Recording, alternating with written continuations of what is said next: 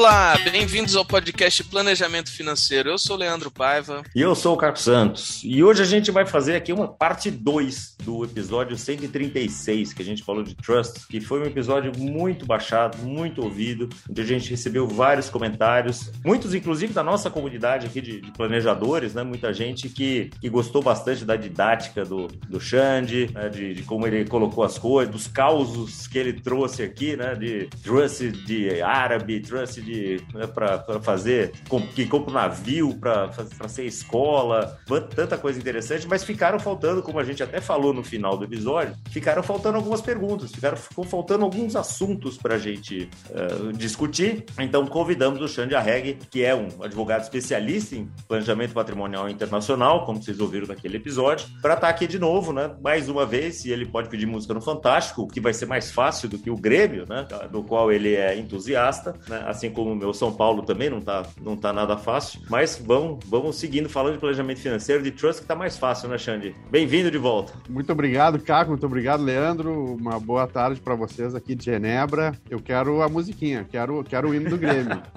Até a pé nós iremos. É, muito obrigado pelo convite e vamos lá, vamos lá. Acho que tem bastante pergunta aí, né? Legal, e foi bacana porque a gente colocou nas redes sociais, né, algumas algumas chamadas aqui dessas perguntas e de coisas que, que, os ouvintes queriam saber e veio bastante coisa, veio muita, muito, muita dúvida, muito, muitos pedidos aqui de, de casos específicos e, alguma, e algumas coisas que são que acho que você vai poder, enfim, contribuir ainda de novo com, com mais do seu conhecimento, da tua experiência, larga experiência aí de 20 anos, 30 anos de trabalhando com isso.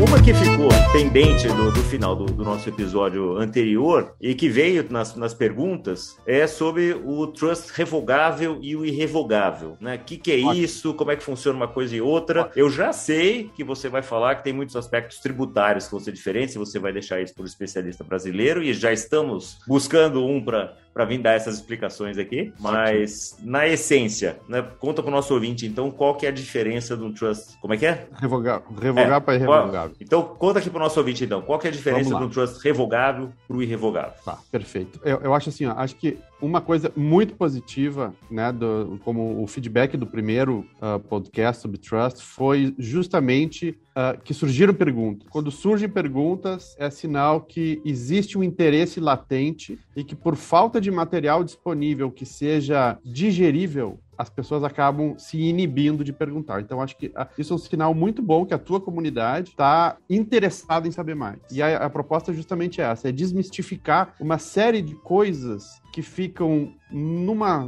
zona cinzenta e aí as pessoas acabam se inibindo, não perguntando e ninguém acaba trabalhando com trust. Qual é o princípio básico do trust revogável ou irrevogável? Tem muito, tem, tem um, antes da gente falar tecnicamente sobre o trust revogável e irrevogável, a gente tem que entender o aspecto cultural que tem. Você vai voltar uma... mil anos de novo? Não, não, pra... não, dessa... tá não, não vou voltar mil anos.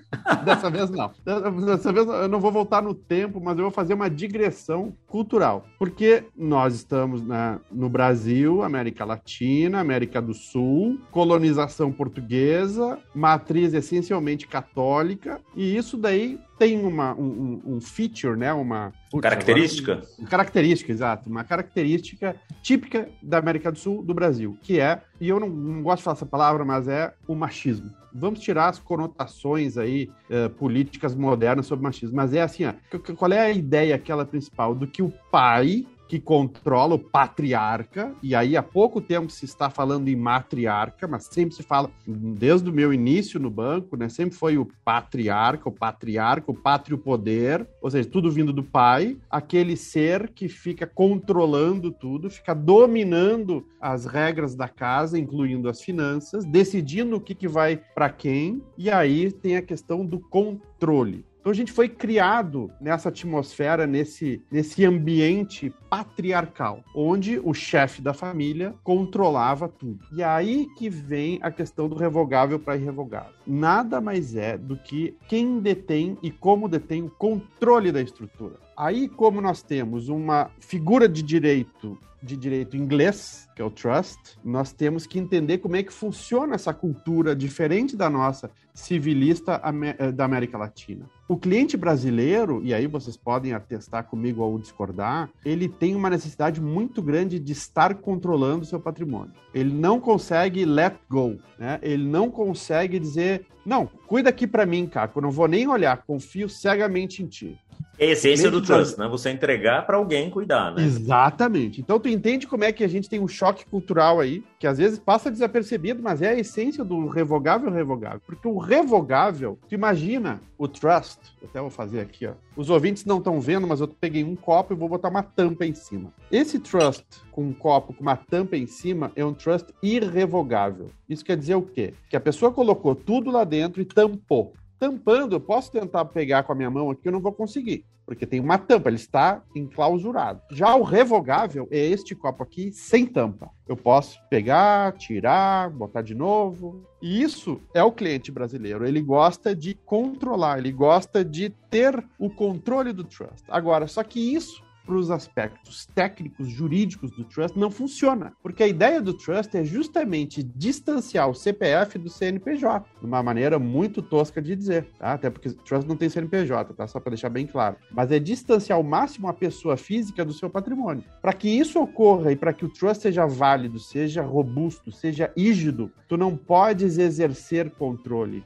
naquele trust. Por isso que para o cliente brasileiro, e aí na dificuldade de se vender uma solução de trust, os planejadores patrimoniais do passado vendiam trust revogado, que era um trust que o instituidor podia entrar e sair, colocar e tirar, ou terminar quando bem quisesse. Só que se a gente levar esse trust revogável para uma corte em Bahamas, em BVI, nos Estados Unidos, na Inglaterra, muito provavelmente a corte vai desconsiderar aquela estrutura como sendo uma estrutura que não tem os efeitos de um trust de verdade que dissocia a pessoa física do patrimônio. E aí tu vai me perguntar, né, Leandro, né, cara? Tá, mas aí o cara colocou tudo lá dentro e não vai poder mais mexer? Não, os ingleses eles pensam 200 anos na frente da gente, né? Que é outra. Até porque estão pensando nisso há mil anos, né? Então. Há mil anos, então tu imagina. Então estão há bastante tempo, né? Pensando no negócio. Então dentro do trust, primeiro eu sempre digo meus clientes, trust revogável comigo, Alexandre, não funciona. Eu não aconselho em hipótese nenhuma trust revogável. Existe um tipo específico de trust nas Ilhas Cayman, que é o Settler Directed Trust, tá? Que é um trust que o, set, o,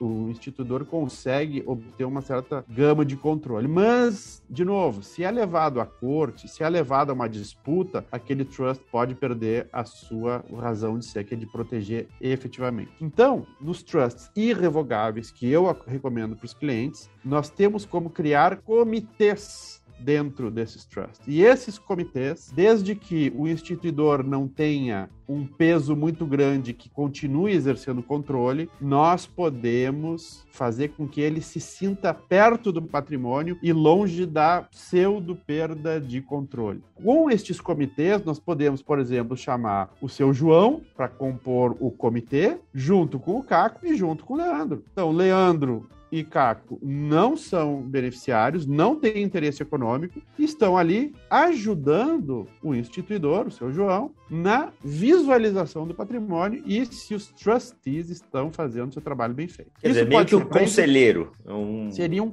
é, a gente pode chamar de comitê, de conselho, né? E aí tu pode ter um para finanças, né? Para ajudar nos investimentos. Tu pode ter um para governança. Tu tem às vezes, trusts que têm bens específicos, como coleções de arte, tu pode juntar um, um comitê de curadoria das obras de arte, entende? Então, naquele, tipo... naquele exemplo que você deu no outro episódio, do cara que deixou para fazer o navio lá na costa da África, pra... deveria um ter um comitê, um conselho para isso, né? Tinha um comitê, escolher... tinham vários comitês. Uhum. Tinham vários comitês. Tinha um comitê de finanças para poder justamente continuar, porque o instituidor eventualmente morreu, e aí o, o, o trust tinha que continuar protegendo aqueles bens e os bens investidos tinham que continuar rendendo para poder alimentar a, a, obra de caridade. Para isso, né, o trustee sozinho pode ter a descrição de fazer, mas às vezes o trustee escolhido não tem aquela especialidade para fazer. Né? Ele não necessariamente é um perito em investimento ou tem in-house a solução de investimento. E aí se criou um comitê de investimento onde tinham três bankers, três banqueiros, que ficavam junto com o antigo Family Office gestionando os ativos. Tinham também o conselho curatorial, que era quem escolhia as obras que iam fazer parte do acervo. Tinha um outro de logística, que era para cuidar do barco, cuidar da tripulação, pagar taxa de porto, querosene, enfim, todo o negócio. Então, assim, então, e isso faz com que, muitas vezes, o brasileiro que tem medo, e as perguntas que eu mais ouço são: pô, Alexandre, se eu quiser pegar, sei lá, comprar uma casa, ou pagar a faculdade da minha filha, comprar um apartamento em Portugal, em Miami, eu não vou poder? Claro que sim. Para isso que os trustees têm que ter a discrição. Por isso que o trust ideal é o trust irrevogável e discricionário. Porque com o trust sendo irrevogável e discricionário, tu consegues manter a proteção do controle que está distante do instituidor e dos beneficiários e auferir ao trustee o poder de gestionar aquilo lá de acordo com as regras que foram estabelecidas pelo instituidor. Agora, em relação a essas regras, elas podem ser mudadas depois? E como é que funciona pode. isso? Porque assim, faça um, um, um trust irrevogável, dou todos os bens e o trustee está tá cuidando deles, etc. E tem uma série de regras, etc. Porque, sei lá, minhas filhas estão de um jeito hoje, a minha vida hoje eu penso de uma determinada forma. Sei lá, daqui a 10 anos eu posso mudar. Claro, e, e muda. E mudam. As regras e é comum isso? Mudar? Muito, as... muito comum. É. Por isso, e, e, aí, e aí vem um alerta, né, que eu sempre faço, tanto nas mídias sociais, como minhas aulas, com meus clientes. A gente tem que ter consciência de que o trust, ele é um elemento orgânico, ou seja, ele vai se adaptando e se moldando às regras que tu instituíste no início e aos eventos que, que acontecem no mundo. Eventualmente, tu tens um trust em Chipre, aí Chipre agora com a questão da Rússia e da Ucrânia passa a ser uma zona muito mal vista, e aí pode incrementar o tipo de fiscalização em cima de Chipre, consequentemente o trustee vai ter mais trabalho, vai aumentar as FIIs. E aí aquelas FIIs que foram contratadas por 10 de repente vão passar para 15, entende? Então, a gente tem que ter a possibilidade de ajudar o cliente a deixar um trust deed, né, o elemento constitutivo do trust, tão bem formatado que possibilite adaptar a mudança. Apes... Além desse, desse, desse tipo de mudanças que a gente pode deixar mais ou menos previsto dentro do nosso documento constitutivo, do Settlement of Trust ou do Trust Deed, ainda existe um outro documento que para mim é mais importante ainda, que é a Carta de Desejos. A Carta de Desejos, ou a Letter of Wishes, né, famosa, é um documento que não é binding, né, não é, não, ele não liga juridicamente o aquele documento com o trust, mas ele obriga o trustee a seguir aquelas regras que o instituidor sugere ao trustee que faz. Então, o trustee vai se basear naquele documento para gestionar, é, gerir, perdão, os bens. Né? Ou a, Porque são a... desejos, não são diretivas, né? Exatamente. E ele tem discricionariedade. Aí, exatamente. E aí a gente volta à questão do controle de novo. Uhum. Desejo não é controle, entendeu? Então são essas sutilidades de direito inglês que a gente traz para a nossa realidade de direito civilista que é muito diferente. E por isso que às vezes dá tanta confusão. Então na carta de desejos, e aí varia conforme a família. Eu, eu tenho um caso anedótico que eu posso contar até depois, de um senhor que mudou a carta de desejos sete vezes no ano porque ele mudou de namorada sete vezes num ano. E aí cada namorada tinha uma nova carta de desejos. Então, assim, sabe como é que é, né? O, o, o diabo não é diabo porque é moço, né? O diabo é diabo porque é velho. Então, quando eu já faço a análise, a anamnese de um cliente com essas características, eu digo assim, ó, aí no nosso preço nós incluímos duas cartas de desejo por ano, ok? Caso contrário, as FIIs vão ser proporcionais às cartas de desejo. Então, né? eu, eu, sei que o Leandro tá louco para fazer pergunta aqui, mas eu tô monopolizando. Mas antes da gente mudar de, de assunto só, você falou dos comitês e tal. Eu tô lembrando outro episódio de novo. Eu poderia fazer uma, uma comparação de que o Protector é como se fosse um mini comitê, então? É, se eu entendi bem a, as, as funções? Assim, pro, de, de repente para um trust mais simples ou para alguma é um, coisa mais... Tá. É isso? O Protector é outro elemento. É outro, outro elemento. Tá. Tá? O que, que acontece? E, e, isso é, até foi ótimo processo essa pergunta, porque eu, eu sou protector profissional. Tá? É um dos serviços que eu faço com mais gosto, é o que eu mais gosto. Existem algumas considerações sobre o protector, tá? O protector, ele não é um comitê. O protector, ele tem muito mais poder que um comitê. Porque o protector, dependendo como é que tu deixares as regras estipuladas, ele pode ter mais poder que o próprio trustee. Ele pode demitir trustee, ele pode controlar investimento, ele pode comprar e vender, ele pode alienar, ele pode excluir beneficiário, entende? Então ele fica, tu imaginas assim, tu tens o trust, e aí no trust tu tem o protector que está visualizando e controlando tudo. Eu pessoalmente, Alexandre, quando exerço esse encargo de protector, não tenho nenhum poder de investimento ou de retirada, de, enfim, de transferência de é, qualquer tipo de bem. Por quê? Porque a responsabilidade para isso é muito grande. Para isso, eu teria que aumentar muito o meu preço. E aí, para o cliente latino-americano, isso não é atrativo. Tá? Então, assim, é, quando eu faço o encargo de protector, eu não tenho absolutamente nenhum poder de investimento ou de controle sobre os bens financeiros. Contudo, os protectors podem ter, e muitas vezes tem. Às vezes, tu pode ter um protector pessoa física ou um protector pessoa jurídica.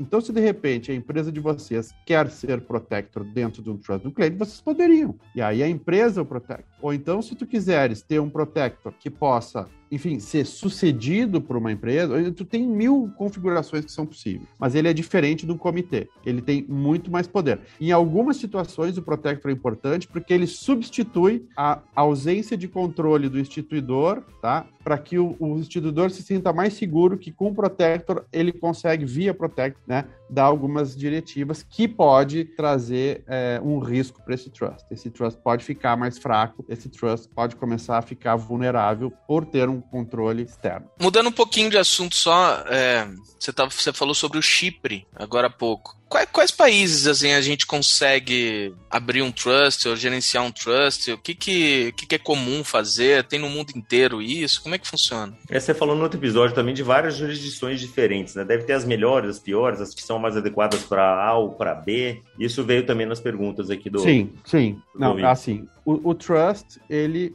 prescinde uma legislação que regule. Né? Que, é, até para a segurança do nosso cliente, a gente deve verificar se aquela jurisdição, aquele país, tem uma legislação forte sobre trust. Aí é o seguinte: praticamente todos os centros financeiros têm trust. E eu gosto de separar bem é, as jurisdições nos seguintes, nos seguintes dois grupos: jurisdições clássicas e jurisdições exóticas. Tá?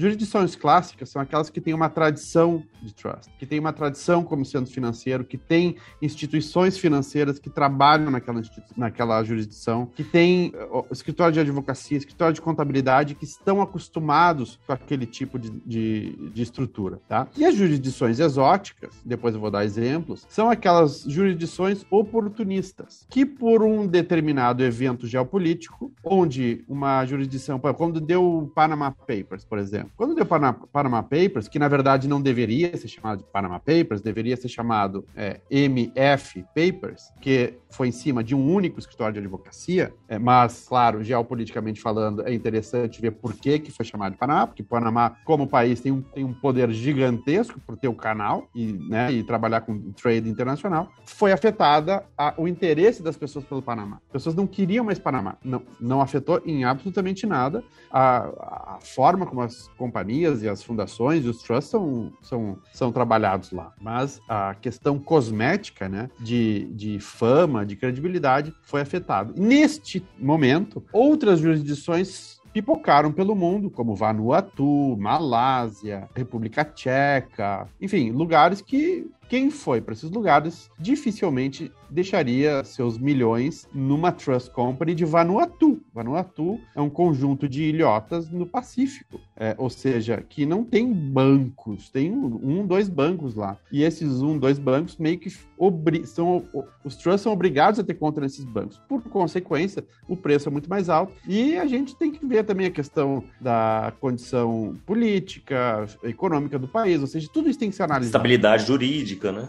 Estabilidade, isso que eu quiser, perdão. É. Então, tudo isso tem que ser considerado, a estabilidade política e econômica do país, né? Quais são as instituições financeiras que aportam né, um escritório lá, que conseguem prestar um serviço daquela jurisdição, né? E que nós temos aí uma questão de reputação, né? Ou seja, hoje tem, existem trusts na Libéria. Agora, tu oferece para um cliente um trust na Libéria ou um trust em Bahamas, Libéria, por favor, né? Ou seja, é, o risco Tá, não, é, e como é que você determina, assim, na hora que você está com um cliente novo, etc., e você vai sugerir alguma jurisdição, o que, que você leva em conta, então? Dos, dos, aspectos do cliente. Tá, é assim, eu acho que tem vários elementos aí que a gente pode levar em consideração. O primeiro deles é a estabilidade política e econômica do país. A primeira coisa. É um país economicamente estável, politicamente estável. Depois, aquele trust vai deter algum tipo de bem que requer uma especialização, ou seja, vai deter um barco. Se vai deter um barco, nós temos que ter uma jurisdição onde entenda de barco. Porque um dia vai dar problema com a tripulação, vai dar problema com a capitania dos portos, tem que saber lidar com isso. Tem que ter um seguro que saiba o que está fazendo. De preferência, a companhia de seguro deveria ter um escritório naquele país. Agora, então não, não vamos ter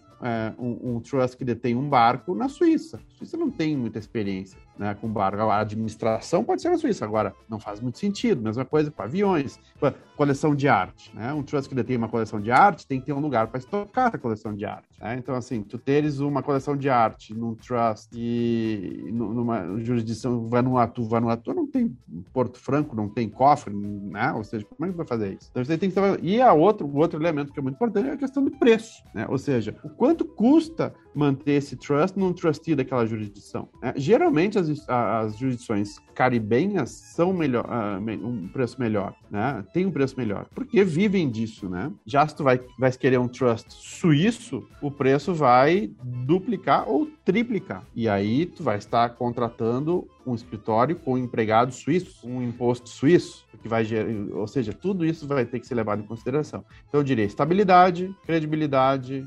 especialização e preço. E daí tem as, as demandas específicas do cliente, né? Do, tá? Que, que, que tem essa. Exato. Você tem que fazer esse casamento daí, então, com a necessidade com que cada país ou jurisdição oferece. Né? Interessante. Exato, exato, exato, exato.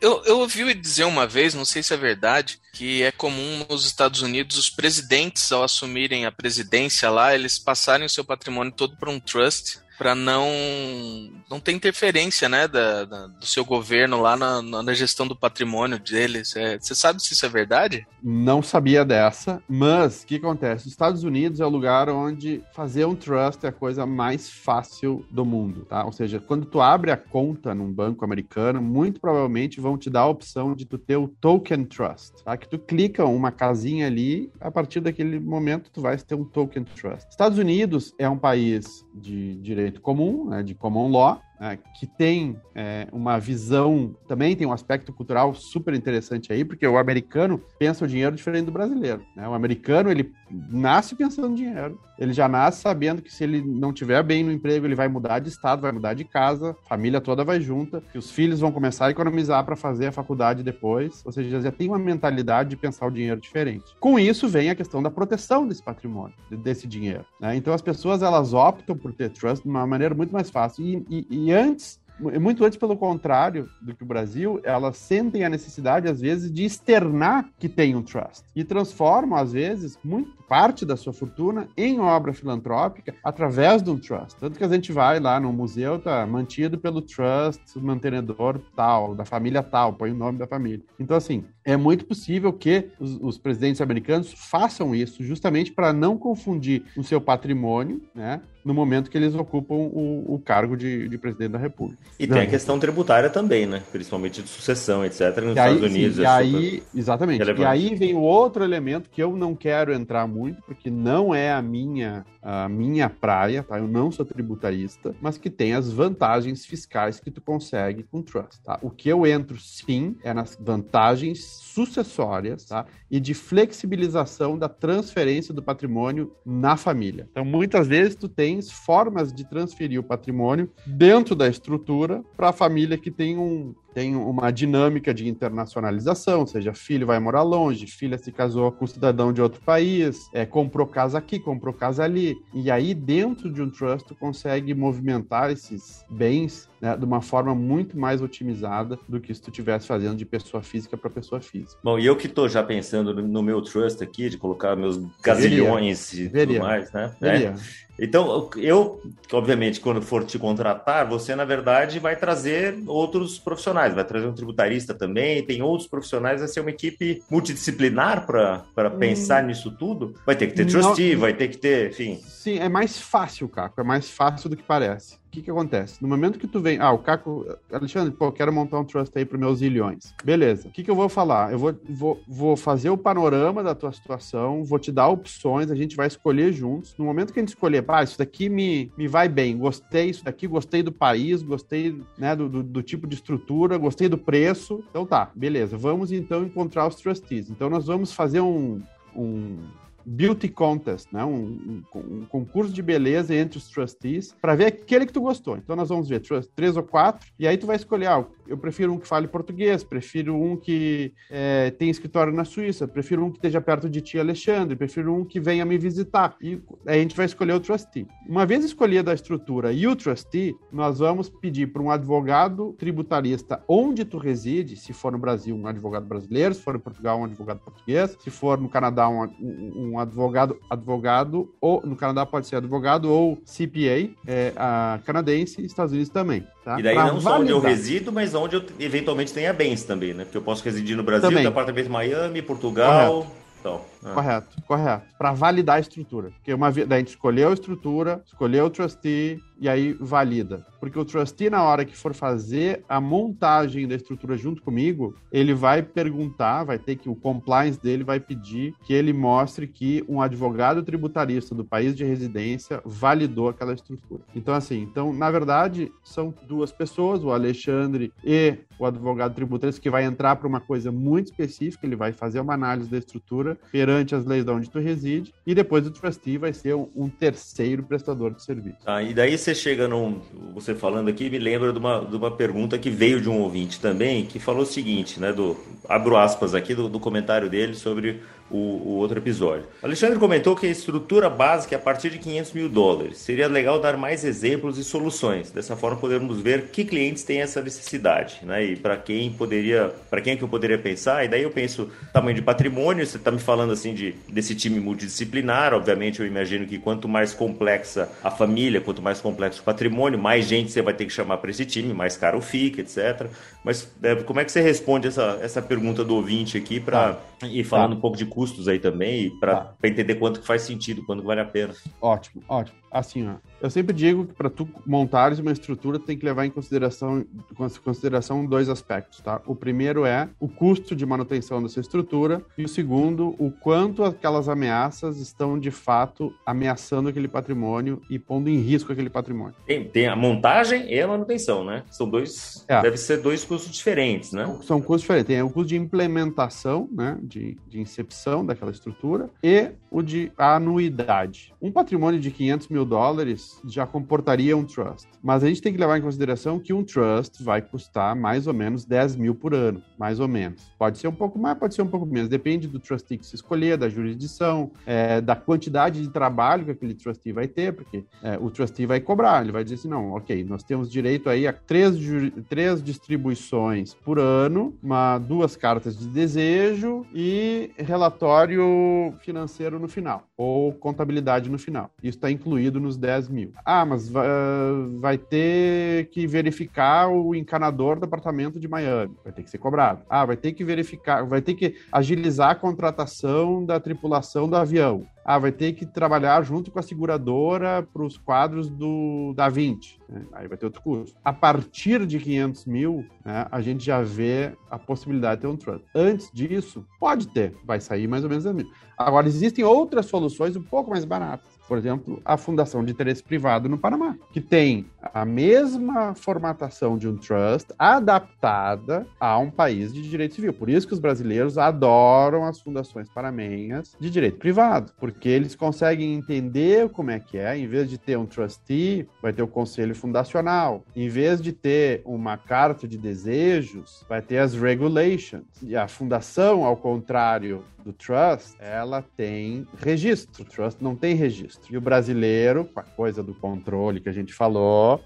adora saber onde é que está o seu negócio. Por mais cosmético que seja, isso tem um efeito no cliente brasileiro. E a fundação de interesse privado cai bastante o preço, entre 6 e 7.500 dólares por ano. E eu ouvi falar uma vez de um, do advogado, tá, sei lá, discutindo um caso, tal de mini trust, que seria uma coisa... Tem mini trust, tem é, mini trust. Seria alguma coisa meio mais, mais simples mesmo, para patrimônios é, mais simples bem, e tal? É bem, é. Aí, aí que eu ia, eu ia falar sobre o mini trust, porque é o seguinte, ó, o, o, o, na verdade é um, é um tipo de trust que existe em algumas jurisdições que só entram, só entram em cena quando falece o proprietário das ações de uma companhia offshore. Então, tu tens uma companhia offshore, tá? uma holding internacional. Aquela holding tem ações e este mini trust, né? este share trust que a gente chama, ele no momento que falece o diretor ou detentor das ações, aquelas ações são automaticamente transferidas para os beneficiários que foram nomeados naquele share trust. Isso daí evita inventário, isso aí evita uma, uma, perda de tempo, custo com advogado, etc. Contudo, ele não, ele só tem essa feature, né? Só tem essa característica. Tu não pode ter um comitê, tu não pode ter um protector, tu não pode ter, é, enfim, uma flexibilidade de mudar as coisas, é aquilo lá. Mas para brasileiros funciona ainda mais para brasileiros que têm a partir de, sei lá, de 100 mil dólares. Para um fim bem só. específico. É. Que é mais sucessão exemplo, mesmo só. Então. É. Eu, eu tenho feito muito desses, de, de, desse tipo de estrutura para pessoas mais jovens, tá? o pessoal que está aí com seus 30, 30 e poucos, para pessoas que têm filho pequeno, mas também não tem o suficiente para ter um trust, para pessoas que estão pensando em se separar, né? Que, pô, sabe como as coisas não estão bem, então para prevenir, né? Então, assim, eu tô, tô vendo para esse tipo de caso. E é, um, e, é uma, e é uma solução que custa aí uns 4 mil, 4.500 por, por, por ano, que não é caro. É que entre 4.500 para ter essa opção, 7 mil para ter uma fundação de interesse privado, eu teria uma fundação de interesse privado, com muito mais robustez. E pensando na outra ponta, qual que foi o trust mais caro que você já viu? Já, já vi, já vi trust aí de 700 mil dólares. Por, por ano? ano. Caramba, é. mas daí. Tem... É, não era bem um trust, tá? era uma, era uma private trust company, uma PTC, que é uma estrutura super complexa, tá? E aí sim, mas aí, aí, aí precisa ter muito patrimônio. Imagina o tamanho bilhão, do né? patrimônio, né? É, é, é estamos falando bilhão, né? Claro. É, é, é, pra cima, é. É, é bilhão para cima. Que, quer dizer, mas não, não bilhão líquido, tá? Ou seja, tinha muita propriedade uh, imóvel em vários países. Tinha iate, tinha avião, tinha coleção de artes gigante que virou uma fundação depois. É, enfim, tinha recursos naturais, tinha commodities, tinha propriedade intelectual, tinha um monte de coisa. Agora, é, era 700 mil por ano.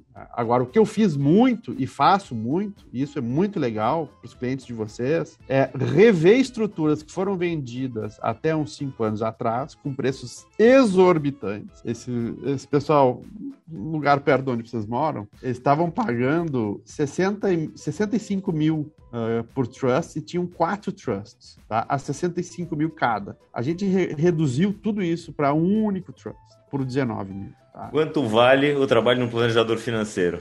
Exatamente. E aí, e aí onde tanto vocês quanto eu, nós convergimos. A gente consegue rever o que está feito. Às vezes tem pessoas que estão pagando companhias offshore aí é, 10 mil, 14 mil. Tem pessoas que estão pagando trust que não faz nada, que tem, sei lá, 100 mil, 200 mil, pagando 15 mil por ano. A gente consegue reduzir tudo isso, né? revisando. Porque a, a indústria né, PPPI, que eu chamo, né, de Planejamento Patrimonial Internacional, ela tem muita venda, né? As trust companies estão ativamente no Brasil vendendo soluções, vendendo estrutura, né? E a venda é um processo, você sabe como é que é. Foi lá, ah, a companhia vai custar mil, mas daí chega no fim do, do, do segundo ano, aqueles mil viraram quatro, cinco, porque tinha uma série de penduricalhos que não tinham sido explicados, mas que começaram a valer. Então... É, fazer a venda bem feita, consultiva, ou vender para ganhar é. dinheiro rápido, né? Isso exato, é exato. Sempre um e dilema da nossa do planejador, né? Claro. Mas muito bom, cara, muito bom. É, acho que das, das, perguntas que a gente recebeu de ouvintes aqui, né, Leandro? Acho que passamos por Foram todas. Todas. Né? É. Muito bom. Quem sabe surjam Maravilha. outras aqui para você poder pedir a música no Fantástico, então, Xande. Bah, eu vou querer a música do Fantástico, só não vou aparecer subindo da água, viu? isso, isso demonstra uma certa idade, viu? Porque a maioria é... dos nossos ouvintes não sabe nem do que você está falando. É, é verdade, é verdade, é verdade. Mas tudo bem. Tá Mas agora a gente está numa situação nostálgica, né? Porque eu fiquei sabendo que o Orkut vai voltar. Pois é. Então, é o revival da gente. Coisas que não, nunca saem de moda.